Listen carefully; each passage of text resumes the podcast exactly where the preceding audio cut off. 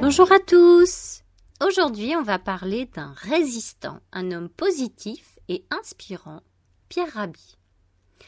Alors Pierre Rabhi c'est avant tout un paysan, mais c'est aussi un écrivain et penseur, je dirais même un philosophe.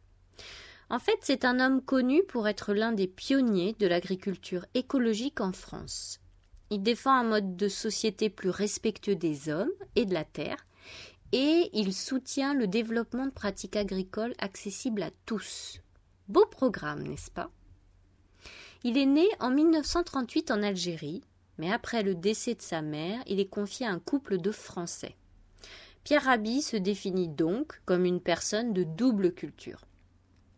Au début de sa vie, il est ouvrier dans une usine en France et il découvre le monde industriel qu'il déteste. Il décide alors avec son épouse de s'installer comme agriculteur. Euh, donc il devient ouvrier agricole dans une ferme conventionnelle. Et là, il découvre et déteste à nouveau la production intensive. Donc il met fin à cette expérience décevante et s'installe à son compte dans une petite ferme en Ardèche. Et c'est là qu'il développe et met en place le concept d'agroécologie. Depuis 1981, il transmet donc son savoir-faire en France, mais aussi en Europe et en Afrique.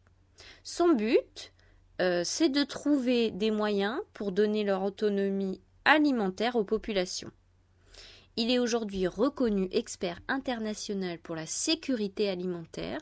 Il a aussi participé à l'élaboration de la Convention des Nations Unies pour la lutte contre la désertification. Pierre Rabhi cherche avant tout à rassembler ce que l'humanité a de meilleur et cesser de faire de notre planète paradis un enfer de souffrance et de destruction. Devant l'échec de la condition générale de l'humanité et les dommages écologiques, il nous invite à réaliser l'importance vitale de notre Terre et à penser autrement, à développer en fait une nouvelle éthique de vie vers ce qu'il nomme une sobriété heureuse. Il a d'ailleurs écrit un livre qui s'appelle Vers la sobriété heureuse, dans lequel il explique le choix qu'il a fait de vivre dans la modération de ses besoins et de ses désirs. Sa philosophie, en gros, c'est de consommer moins et plus simplement pour remettre au cœur de nos préoccupations l'humain et la nature. Donc il donne beaucoup de conférences et il témoigne dans plusieurs documentaires. Moi j'adore sa voix et la sérénité qu'il dégage. Je vous laisse l'écouter un peu. Il y a des gens qui sont, qui, qui sont milliardaires, mais ils sont malheureux comme tout. Pourquoi? Parce que parce qu'il y a une chose. Euh, alors on peut gagner de l'argent, on peut avoir des yachts, on peut avoir des avions privés, on peut frimer, on peut éclater. Il n'y a qu'une chose qu'on ne peut pas acheter, c'est la joie de vivre. Et la joie de vivre n'est pas à la portée de l'argent, pas du tout. Et cette joie de vivre, je vais en Afrique, les gens, certaines personnes se disent est-ce que demain on aura à bouffer? Ils sont heureux quand même. Et, et je viens dans l'abondance, dans la surabondance. Et qu'est-ce qu'on fait? La consommation d'anxiolytiques qui n'arrête pas de monter. Donc, donc il y a quand même à réfléchir, mais qu'est-ce que, qu'est-ce que vivre? On est sur cette planète pour être heureux, on n'est pas pour cette planète pour en baver, et comme dans un pénitencier, je veux dire, c'est, l'horreur absolue. Et cette question-là, tant qu'on n'aura pas pris le temps vraiment profond de, de répondre à cette question, on continuera à être dans cette espèce de, de misère intérieure qui est, de plus en plus difficile et qui amène les gens jusqu'à trouver que la mort c'est plus facile que la vie. Pierre Rabhi est aussi, vous vous en doutez, à l'origine de nombreuses structures et associations dont le mouvement Colibri. Ce mouvement a notamment participé à la création d'un film qui s'appelle Demain que je vous recommande grandement. C'est un film ou plutôt un documentaire qui montre une équipe qui part enquêter dans dix pays pour rencontrer les différentes personnes qui réinventent l'agriculture, l'énergie, l'économie, la démocratie et l'éducation. Bien évidemment, Pierre Rabhi en fait partie.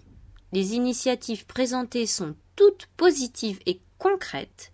Elles fonctionnent déjà et donnent une idée de ce que pourrait être le monde de demain.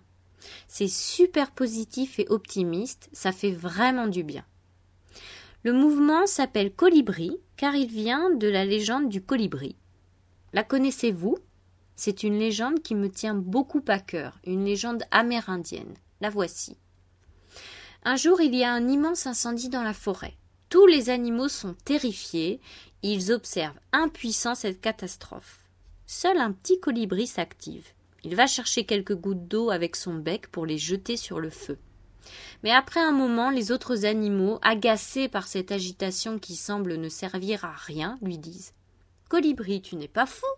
Ce n'est pas avec ces gouttes d'eau que tu vas éteindre le feu. Et le colibri répond Je le sais, mais je fais ma part.